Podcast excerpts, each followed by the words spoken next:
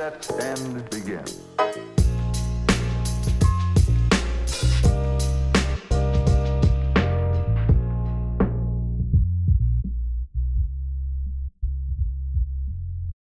Perfecto, pues vamos comenzando, mi estimado Fernando. Buenos días, ¿cómo estás?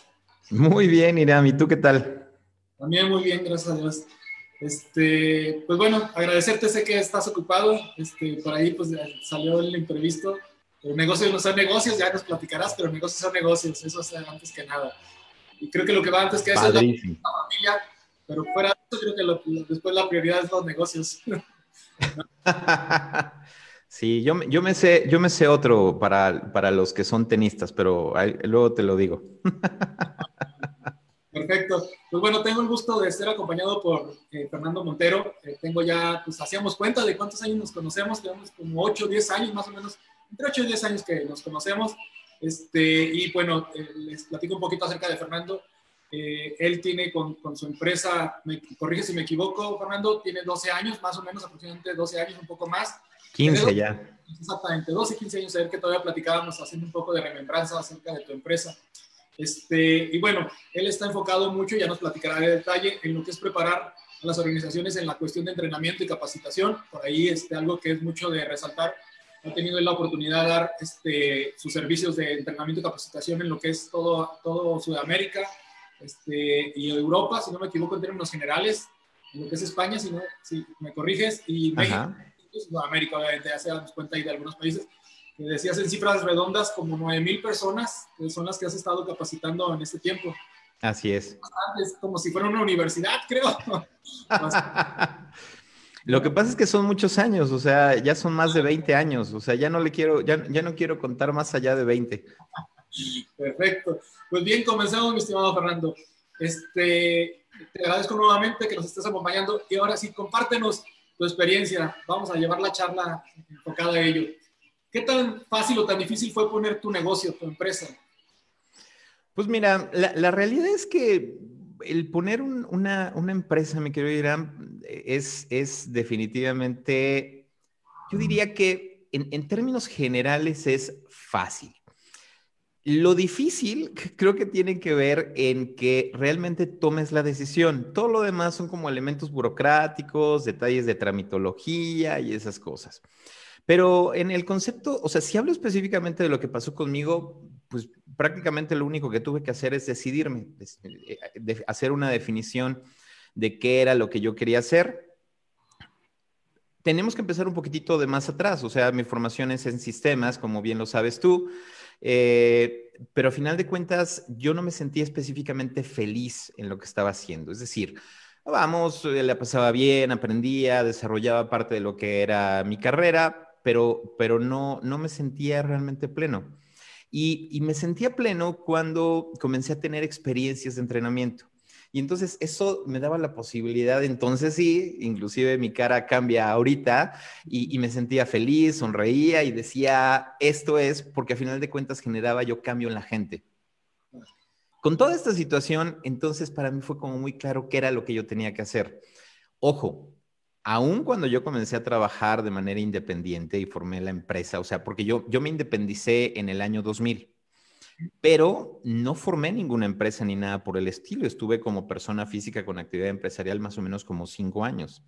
Y, y, la relación que tuve en aquella época con Pfizer y todo lo que estaba sucediendo y los requerimientos que comencé a tener eh, con ellos como cliente, fue lo que de alguna manera me motivó a que eso ya lo tenía que convertir en una organización.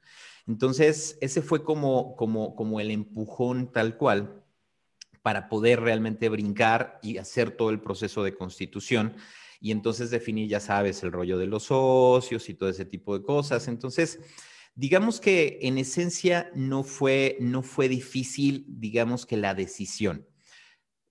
Ya que, ya que hice la empresa, todo lo que vino después fue lo complicado. Pero hasta ahí todo iba buenísimo, súper fácil, ¿no? Fíjate que tienes razón, coincido mucho contigo en, en todo esto. Este, creo que la mayoría pasamos así en ese efecto. Y, y, y voy a, a, tomar el punto que decías a un principio. Fíjate que yo he comentado, este, hasta con los chicos que les doy clases, que, que algo que, que, se me hace muy triste en la vida es que alguien se levante y que tenga que decir, ay, tengo que ir a trabajar. O sea, que empieces con eso el día, es horrible. Y te entiendo totalmente lo que dices, porque a mí pasaba lo mismo. O sea, amaba mi trabajo para quien trabajaba en aquel entonces, pero le vas perdiendo ese gusto. O sea, y no porque hacer las cosas bien, las sigues haciendo bien, pero no con esa de estar feliz, lo que acabas de decir así de simple, ser feliz. Este, y, y, qué bueno que lo comenta, comentas, porque creo que hasta ahorita nadie me había platicado en este aspecto de, de sentirse feliz, ¿no? Al último, pues de, de manera implícita, como que lo, lo, tomamos con la plática que he tenido con otros emprendedores o empresarios, como que va implícito, pero nadie lo, lo, ha dicho tan, tan, asertivamente como tú, de decir, pues sí, efectivamente, no me hacía feliz lo que hacía y hacer esto me hace feliz. Este, me identifico mucho con eso contigo. Este, a mí también me, me, pone feliz levantarme temprano a trabajar en mi empresa, esa me pone feliz a mí. Más allá de lo que acabas de decir exactamente, que, que son esos altibajos que te da esas emociones, la vida yo creo que te ha dado este, esos altibajos, ¿no? Ahora bien, te preguntaba yo en los previos de, de, de, de esta charla, te decía yo que, que, en México, lo he dicho en cada charla, está eh, muy estudiado y muy comprobado estadísticamente que las empresas son familiares, uh -huh. empiezan a formarse como una familia, o sea, a través de, sea inversión como familia, apoyo como familia, pero parte de una familia, ¿no? ¿En tu caso fue así? Sí, en realidad fue así. Eh, yo, yo, tengo la dicha de tener una, una hermana que a, a, a, es nueve años más grande no diré mi edad ni tampoco la de ella, pero este, cuidaré esos detalles de caballerosidad. pero pero eh, mi, mi, hermana ha sido mi guía en, en, muchísimos sentidos y ella tiene una formación como ingeniero de sistemas, eh, específicamente su carrera se llama ingeniero en computación de, de la UNAM. Y, y, para mí era como supermercado porque en casa había como esas estructuras de este, cómo se desarrollaba ella las cosas, eh, a lo que se dedicaba. Desde muy chico hubo una computadora en casa, había como toda esta situación que, que, que, yo veía. Entonces para mí fue como natural meterme en el, en, el ámbito de, de, de, los sistemas. Y comencé a trabajar con ella y para ella. Y fue, fue, fue súper enriquecedor, aprendí muchas cosas con ella, pero también me di cuenta eh, que, que yo no estaba listo para, o sea, yo era demasiado rebelde. Entonces, eh, rebelde me refiero al hecho de que no me gustaba seguir como, como las estructuras y las normas y, y, que las cosas se tienen que hacer de una manera específica. Y en el contexto familiar hay una parte que es como la situación de, de, de, de liderazgo y de una estructura muy específica que tradicionalmente, dependiendo de la organización, pues te define qué tienes que hacer, cómo lo tienes que desarrollar, este, horarios y esas cosas y yo soy anti todo eso. Entonces, pues ya te imaginarás que, que, que fue complicado. Eh, entonces, cuando llegó el momento donde me sentí, digamos que lo suficientemente fuerte para poder dar ese paso, pues estoy hablando que fue hace más o menos 20 años. Entonces, eso significa que rondaba entre los 28 y 30 años más menos, y eso significaba que era como el momento justo. Hubo, fíjate que hubieron unas palabras muy peculiares que, que yo me acuerdo de chiquito que me dijo mi mamá. Y me dijo, así, ¿eh? Digo, estamos hablando que, que mi madre hoy día tiene 83 años, pero de chico me dijo, un hombre que a los 30 años no ha definido y no ha hecho nada de su vida, va a ser súper difícil que lo haga después. No imposible, pero va a ser mucho más complicado.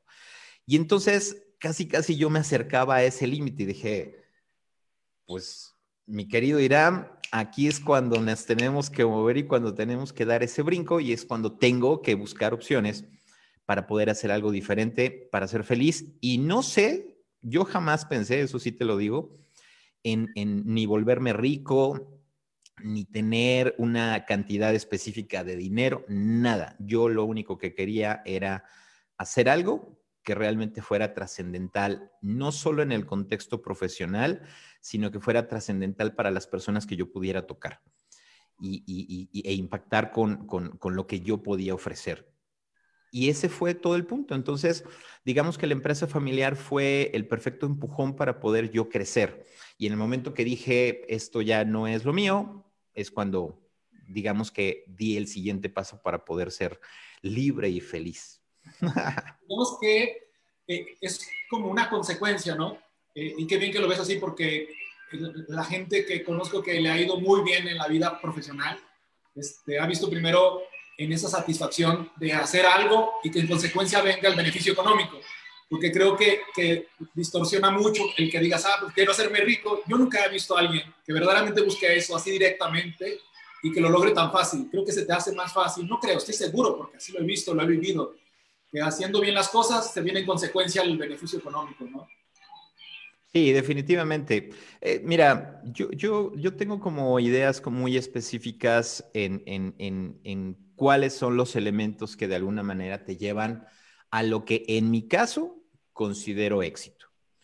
Y creo que uno de los elementos primordiales es la constancia, de que tengas claro qué quieres, de que seas constante y que a final de cuentas seas disciplinado. Si cumples con esas, Obviamente el resto que tiene que ver con el talento que cada uno de nosotros tenga, la capacidad profesional, los conocimientos, el bagaje, todo eso, pues obviamente van sumando y van aportando. Pero, pero si cumples esas, la, la, tenacidad es lo que de alguna manera te mueve. Entonces, eso te da las herramientas para poder crecer. Y, y si para algunas personas el, éxito tiene que ver con dinero, está perfecto, porque cada uno tenemos nuestra propia versión de éxito.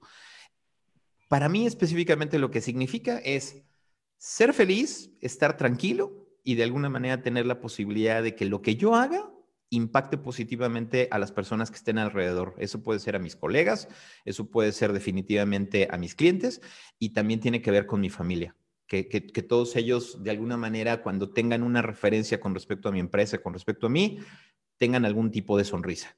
Si es así, para mí, definitivamente estoy pagado. Muy bien, muy bien.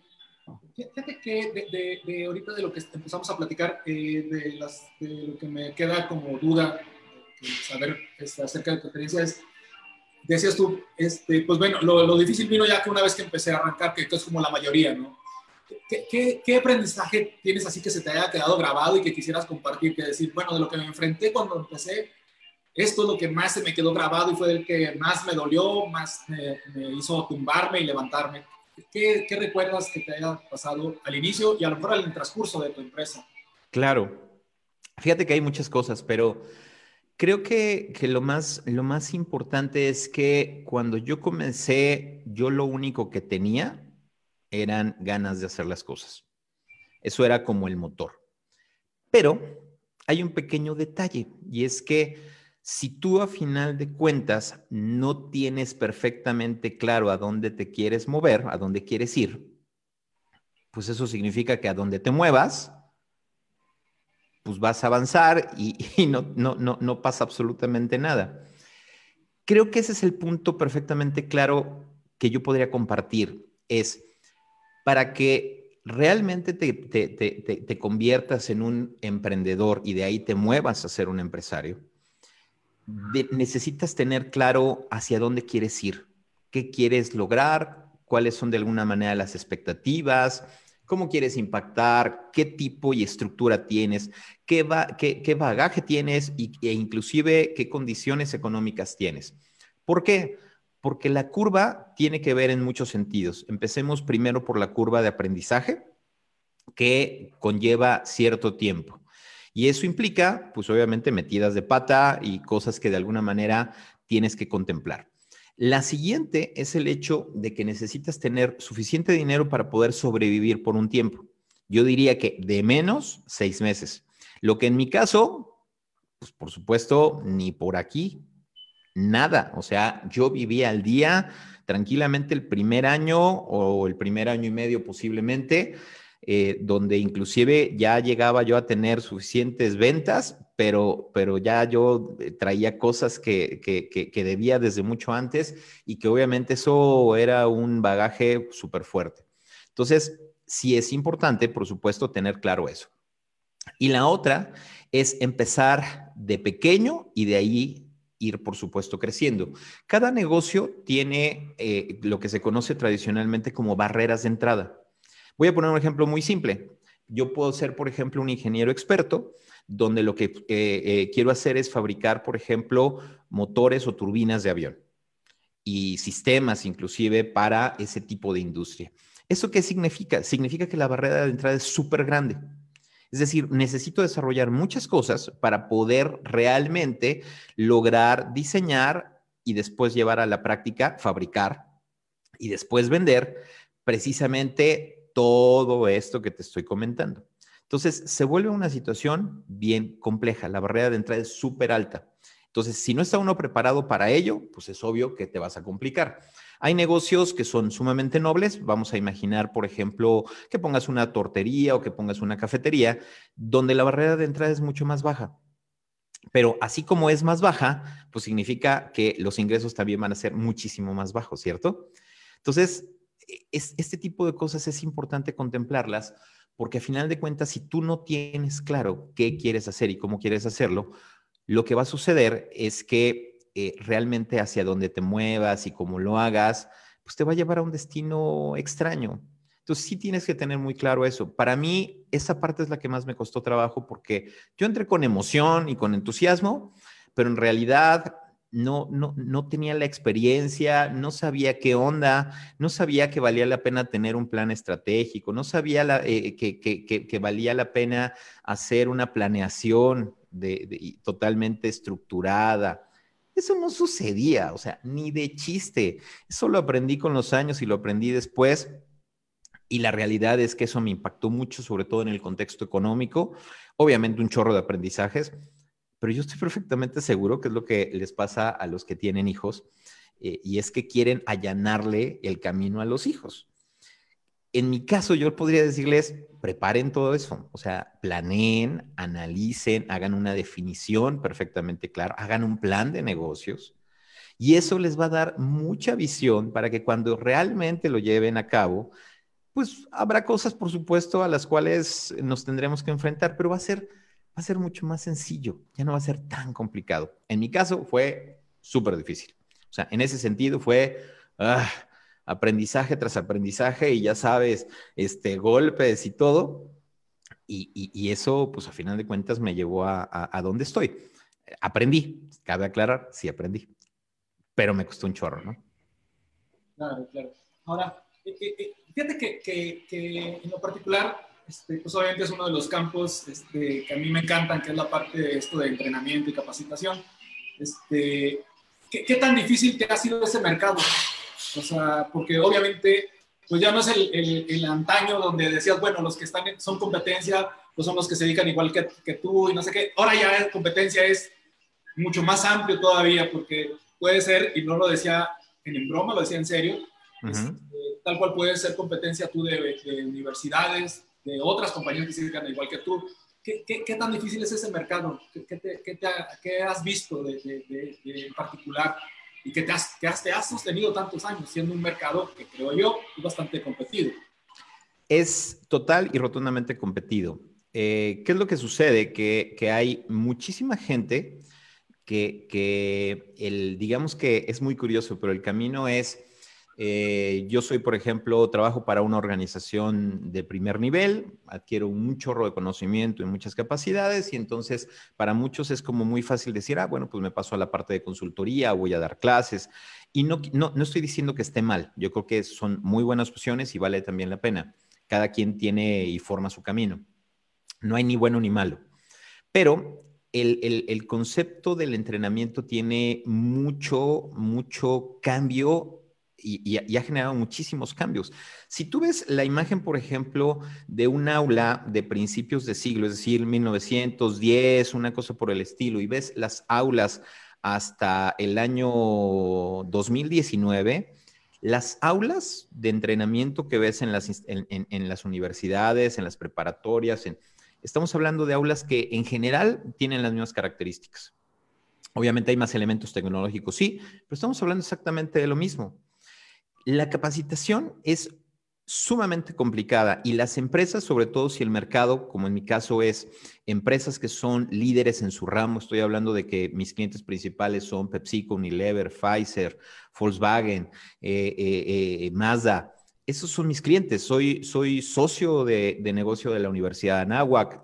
colaboro de manera completa desde hace ya muchísimos años con el TEC de Monterrey, soy coordinador académico del TEC de Monterrey desde el año 2006 más o menos. O sea, eh, eh, el negocio es muy complicado.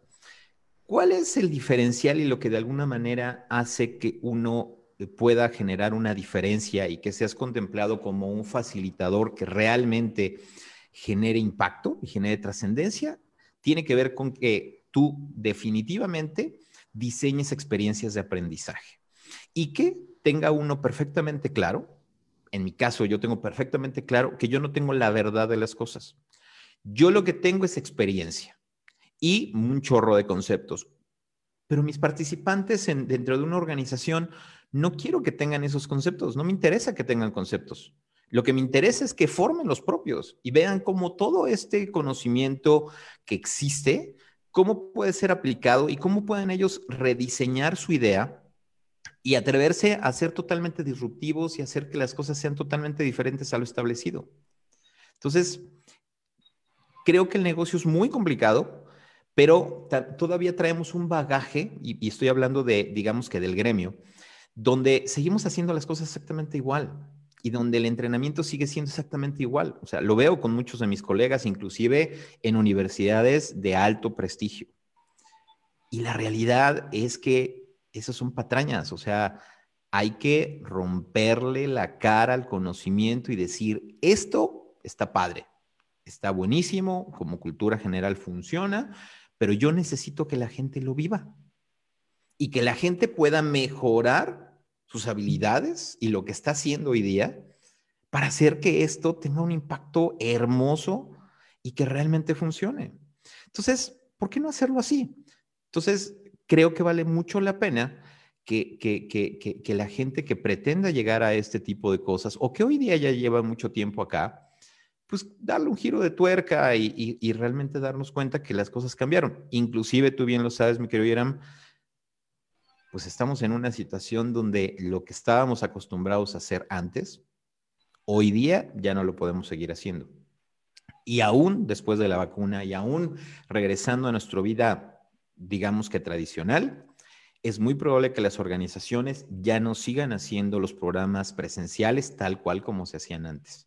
Habrá conceptos combinados, eh, lo que se conoce como blended, eh, habrá otras cosas, pero lo que hacíamos antes específicamente sería terrible que regresáramos allá. No sé cómo lo veas tú.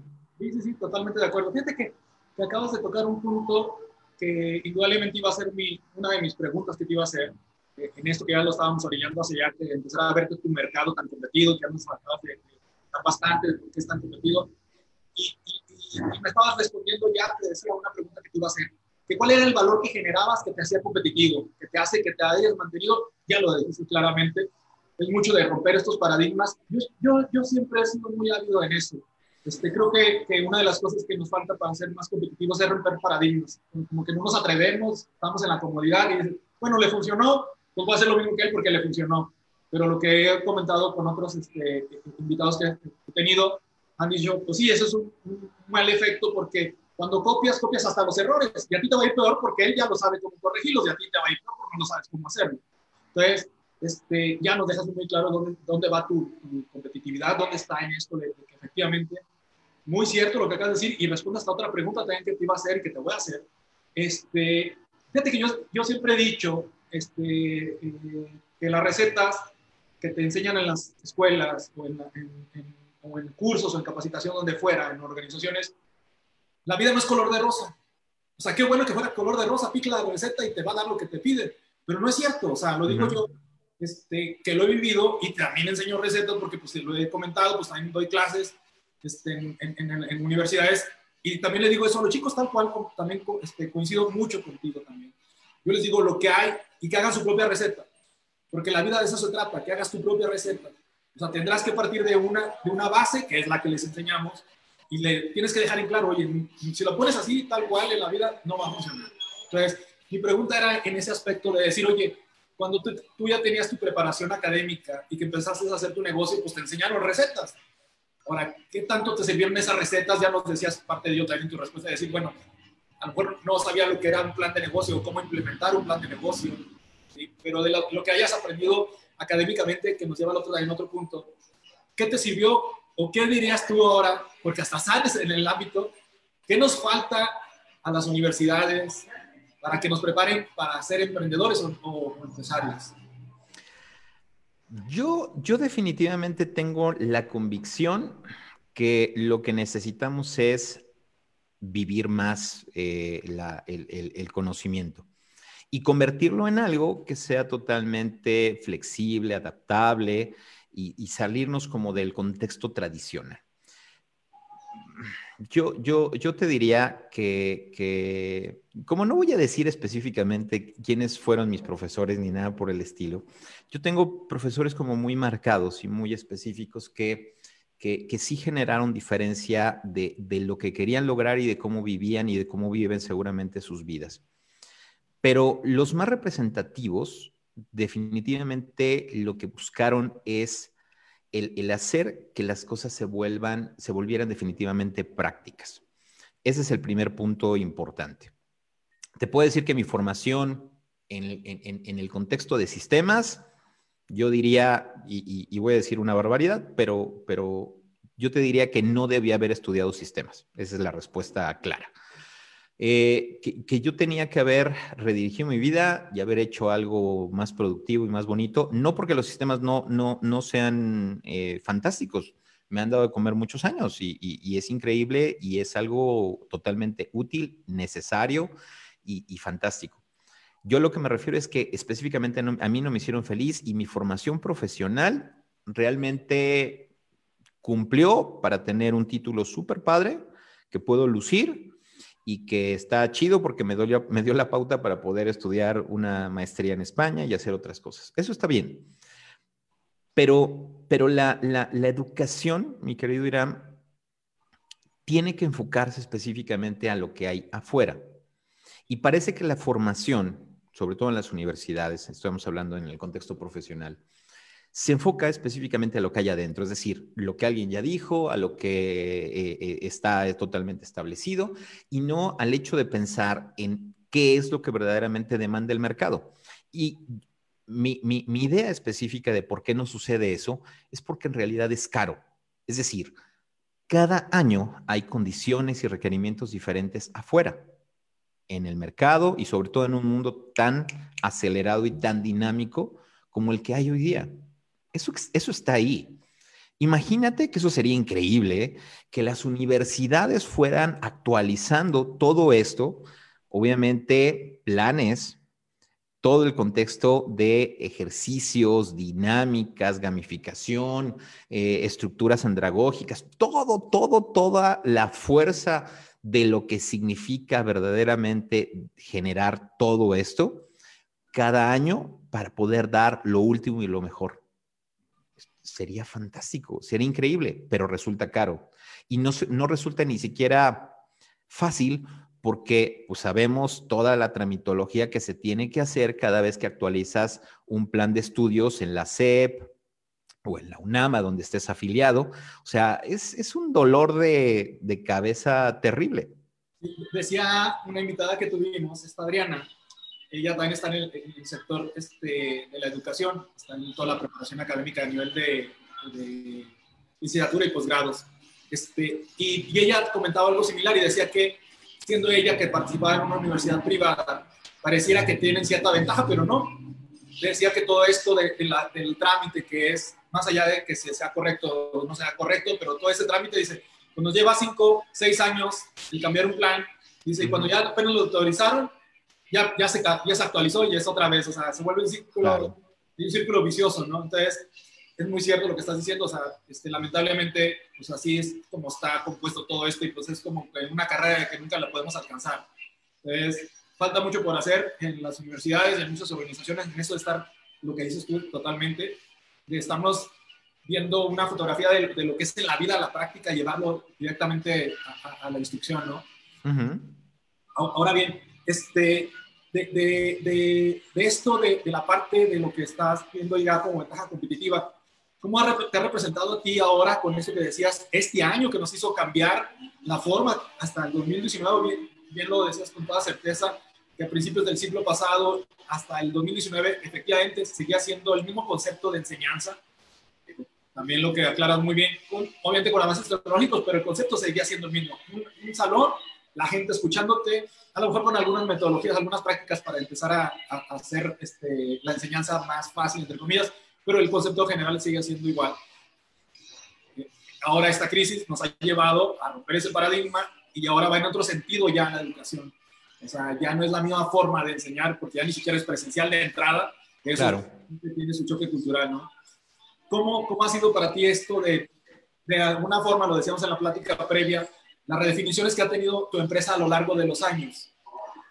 Eh, fíjate que el, digamos que la, la, situación en, en, la formación y estructura que tenemos dentro de Didaxes no ha sido como tan cambiante. Sí han cambiado varias cosas, pero, pero eh, contemplemos que, por ejemplo, eh, yo desarrollé módulos de, maestría para Comisión Federal de Electricidad desde hace más o menos como seis años aproximadamente y dábamos módulos viajando y haciendo, hace cuenta que teníamos 15 personas presenciales y teníamos 160 y tantas personas conectadas de manera remota en toda la, en toda la región del sureste. Eh, los, los eh, eh, digamos que era, era Oaxaca, era Villahermosa, Chontalpa, este, toda la zona de Palenque, o sea, había una cantidad de cosas que hacíamos en aquella época que eran buenísimas. Y, eso significa que la, parte de remota existía.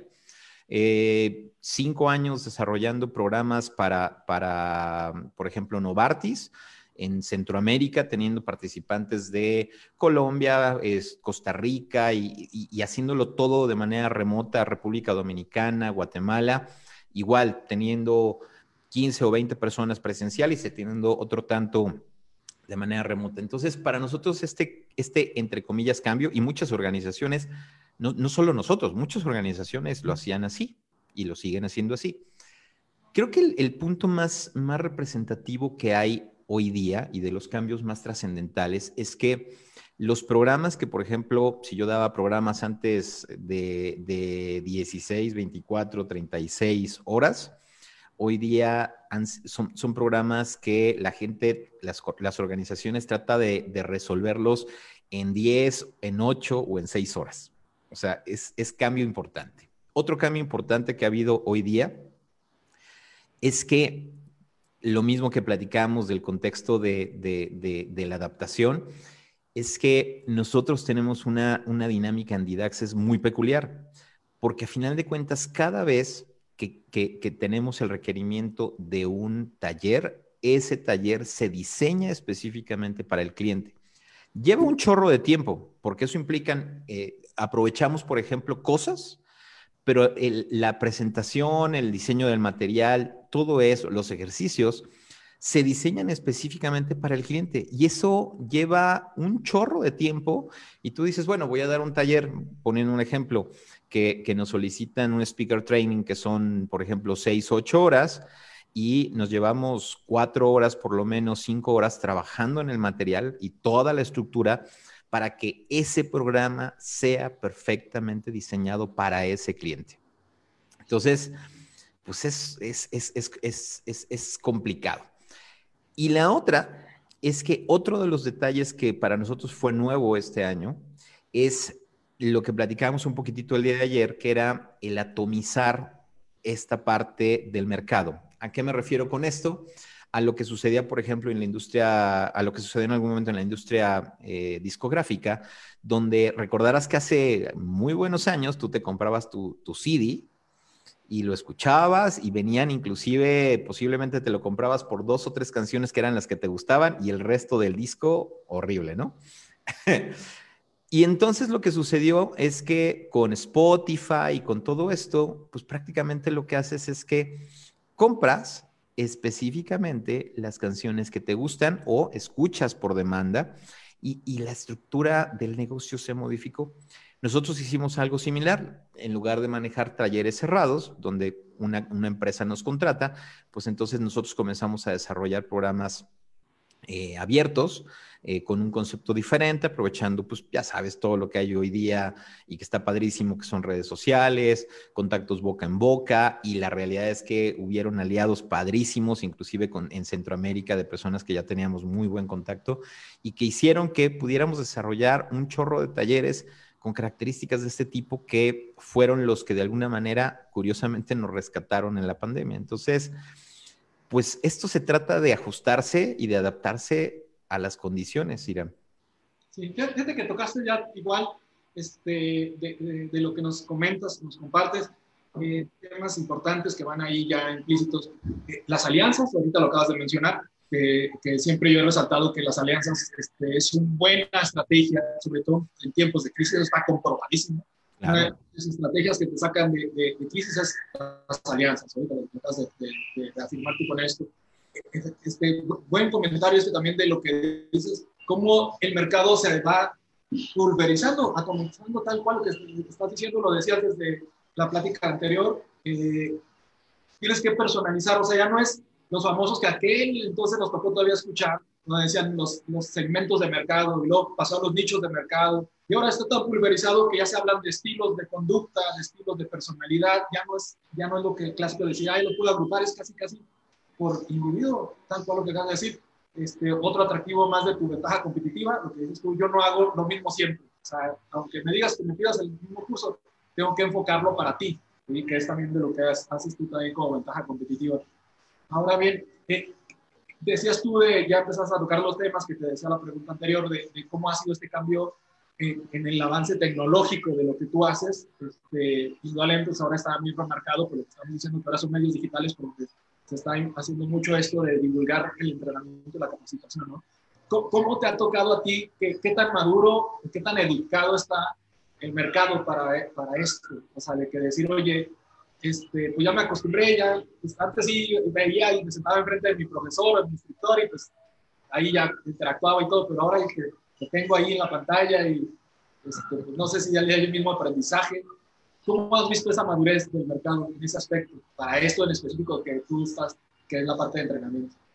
Voy, a poner un ejemplo un poco rudo, pero es como cuando en una situación desafortunada eh, falta la cabeza de, la familia y los hijos pequeños tienen que comenzar a trabajar y tienen que, eh, como que, literalmente la vida te mata la vaca y entonces tienes que hacer todo lo necesario para poder sobresalir y para poder hacer que, todo se, se, vuelva a establecer en un status quo. Yo creo que ha sido complicado para muchos. En general ha sido difícil. Eh, tengo, tengo muy buenas referencias de, de, amigos, colegas enfocados en que estaban en la industria automotriz, en agencias y que cuando tú hablabas del trabajo remoto en el año 2019, pues decían, uy, trabajar yo en la casa, uy, no, mi jefe, pero ni de chiste, o sea, lo que él quiere es casi, casi que de reojo me vea que yo estoy arrastrando el lápiz de aquel lado. O sea, eso en México y en muchos lugares sigue existiendo y este año literalmente nos mataron la vaca. Entonces eso significa que la vida nos obligó literalmente a hacer todo este cambio.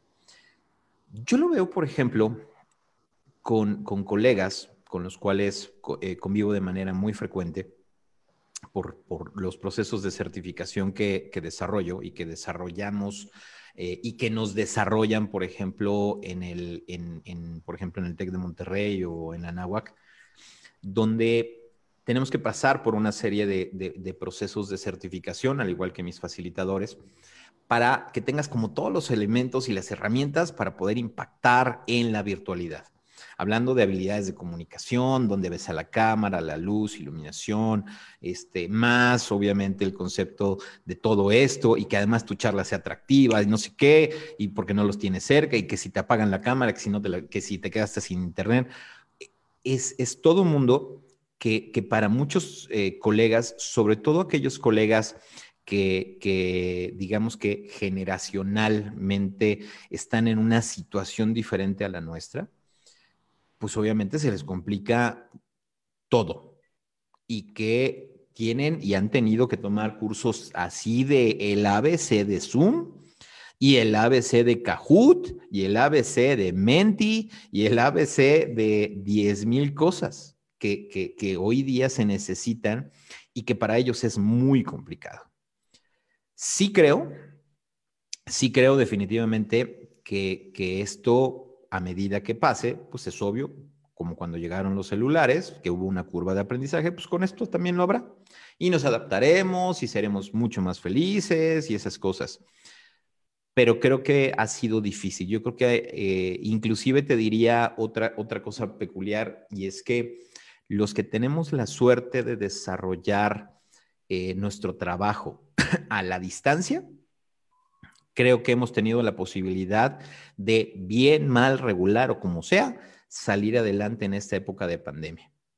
Quienes se tienen que rifar y salir a la calle para conseguir chamba, para vender, para hacer, sinceramente, mis respetos y toda mi admiración, porque se necesitan verdaderos, tú sabes qué, para que realmente todo eso salga. Entonces, sí, sí, sí, sí somos realmente bien afortunados eh, y, creo que tenemos condiciones muy favorables, pero, pero la curva en algún momento, como dicen por ahí, se aplanará, es decir, aprenderemos muy bien, pero seguramente vendrán retos totalmente diferentes porque este contexto y este movimiento tecnológico, pues definitivamente cambiará, ¿no? Ahora bien, respecto a ese mismo este, tenor, eh, eh, ¿qué es lo que tú haces en específico para tu empresa en estar, obviamente, como cualquier empresario, teniendo esa visión a futuro de saber en lo que, te pueda, lo que pueda presentarse, cómo lidiar con ello. ¿Qué, qué, prácticas llevas a cabo? ¿Qué es lo que haces en ese aspecto de estar visualizando un paso adelante para tu empresa?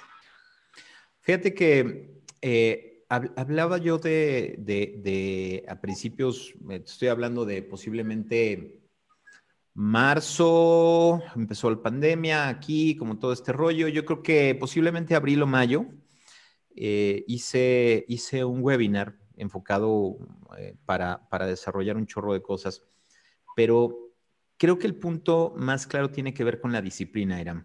Es decir, en mi caso, para poder estar como en onda, lo que hago es que soy súper disciplinado. Entonces defino ya por días qué es lo que tengo que hacer. Entonces tengo muy bien marcadas mis actividades y tengo perfectamente marcado que todos los días viernes tengo ya así, tal cual, en calendario, que tengo que aprender algo nuevo. Entonces, eh, puede ser que me ponga a ver videos relacionados con algo que me interesa, por ejemplo, con conceptos de agilismo, con respecto al tenis. no, tiene que ser algo específicamente ni, ni, organizacional ni nada. Es, puede ser del tema que sea, que se me ocurre ese día o que de repente llegue y que vaya desarrollando y entendiendo y aprendiendo cosas. Así como eso, por ejemplo, eh, yo toco guitarra desde hace muchos años, pero haciendo ese tipo de cosas, por ejemplo, aprendí a tocar el ukulele de entrada. Pero así como eso, por ejemplo, comprendí y entendí hace, algunos, hace algún tiempo los conceptos de andragogía, que yo no sabía ni siquiera que existía y cómo se movía y ni con qué se comía. Y, de repente llegaron a mí y dije, oh, pues, a ver, y entonces me cayeron un chorro de veintes relacionados con el entrenamiento. Así, hace muchos años reconocí, por ejemplo, conceptos de lo que significaba el agilismo y era así de, ¿qué? ¿Qué es eso del agilismo? Y, entonces, es, que simple y sencillamente eh, trates de eh, eh, tener disciplina y definas qué y en qué horarios y cómo quieres hacer. Eso se le llama trabajar por diseño o vivir tu vida por diseño, que, que eso se le conoce como esencialismo. Y si haces eso, pues puedes ir generando un chorro de cosas basado en las cosas que sean atractivas para ti y puedes ir armando cosas eh, de, o elementos de aprendizaje que te vayan poniendo en onda y que te vayan dando mucho conocimiento. Agregaría dos más. Otra, busca, por ejemplo, en, Instagram, busca, por ejemplo, en, en, general en YouTube y busca cosas relacionadas con tu negocio, con cosas de, de interés, con tecnología, con lo que se te ocurra hay mucha información, pero muchísima información donde aparecen eh, cosas, por ejemplo, elementos innovadores para la educación que dices, órale, eso yo no sabía que existía, ¿no? Y, y, todo eso, te suscribes a todos esos canales y de manera frecuente te va llegando mucha información y entonces cuando llega el momento me dedico a ello y puedo meterme a cosas. Y así como eso, igual noticias, las cosas que de alguna manera sean de tu propio interés, eso te va a ayudar un chorro. Y eso te da la posibilidad a tener los ojos abiertos y a darte cuenta que no te quedes además con lo que alguien te manda. Hay veces que a mí me mandan mensajitos, ya sabes, lo tradicional de las cadenas, de el COVID, no sé qué, no sé qué, no sé qué, y así no trae ninguna referencia, así de chut, adiós.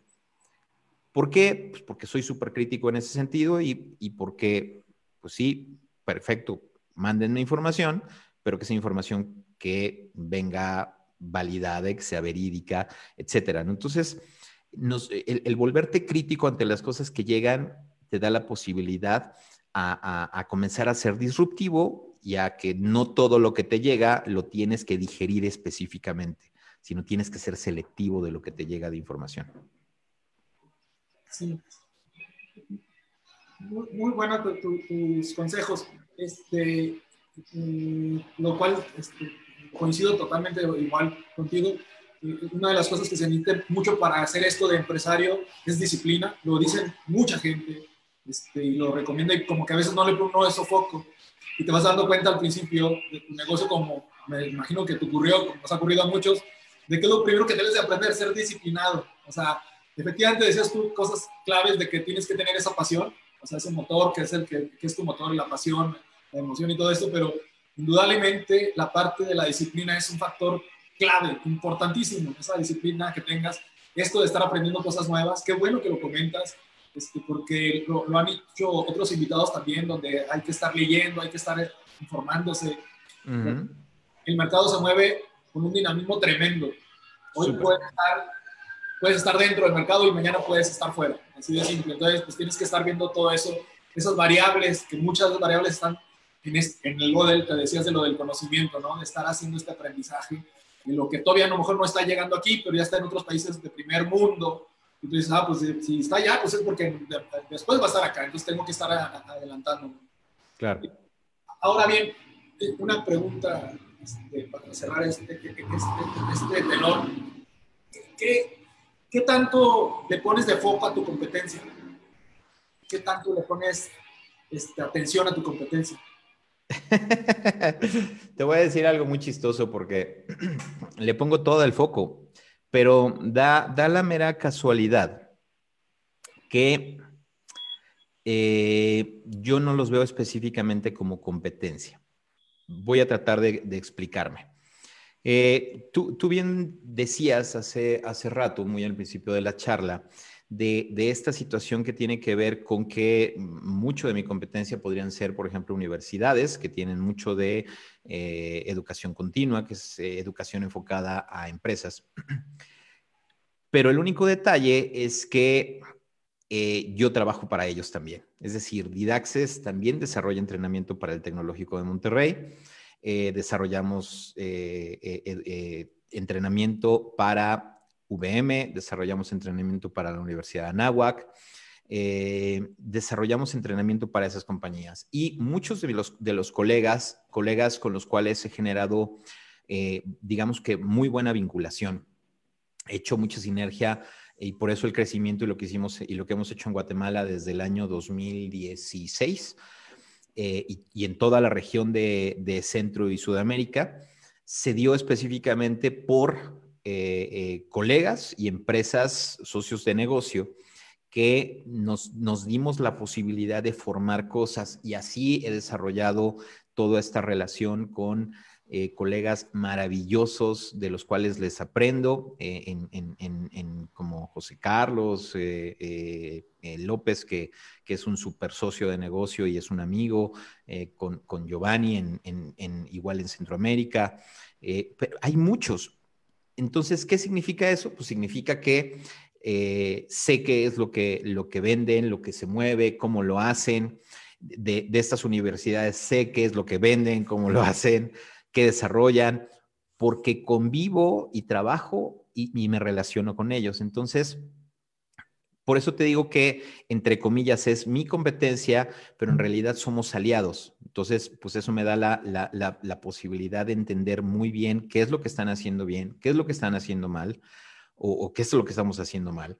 Y, en el contexto de Didaxes, pues sucede específicamente lo mismo. Entonces, eh, sí es importante acotar un poquitito, Irán, que es bueno ver hacia afuera porque te da la posibilidad, o por lo menos a mí me da la posibilidad de poder inspirarme y tener elementos de referencia de lo que sucede afuera para poder ver de eso cómo puedo adaptarlo a mi estructura, a mi negocio y hacerlo propio. Eh, no tanto el copiar, pero sí tomarlo como elemento de inspiración para poder darle la vuelta y poder hacer cosas diferentes. Y eso me da la posibilidad de, poder crecer y hacer algo que sea diferencial. Entonces, ¿me sirve? Claro, y me sirve y lo veo todo el tiempo. Pero sabes también que también no me clavo mucho en eso porque siempre va a haber personas y organizaciones que lo van a hacer mejor que tú y también muchos que lo van a hacer peor que tú. Entonces, lo que hago es que aprovecho como todos esos recursos y de ahí defino qué es lo que considero eh, adecuado para nosotros y lo platico con, con los colegas que tengo acá eh, con, mi gente y a partir de ahí armamos y desarrollamos híbridos y, de repente pues ponemos a funcionar algunas cosas, nos damos cuenta que, no jaló o le modificamos y vamos haciendo cosas, pero eso sí, buscamos como esos elementos de, de referencia que nos hagan crecer. Muy bien.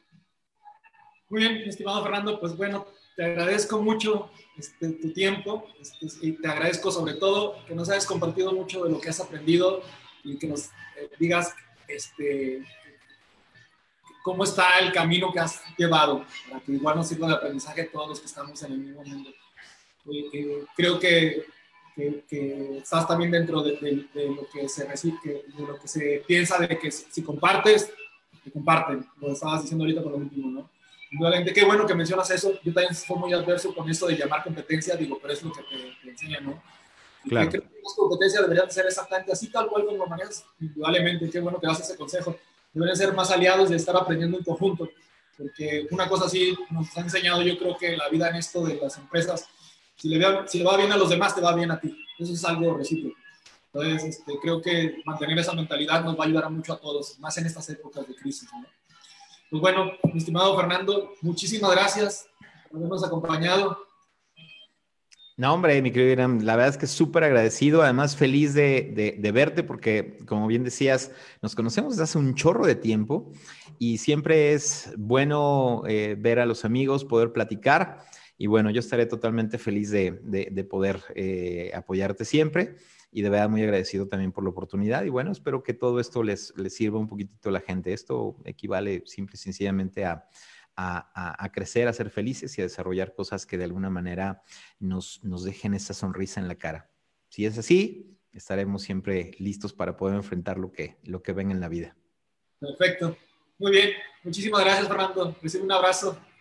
Igualmente, amigo. Pásala muy bonito y saludos a todos. Muchas gracias. Gracias por habernos acompañado. Nos esperamos el siguiente sábado. Hasta luego. Que tengan un buen día.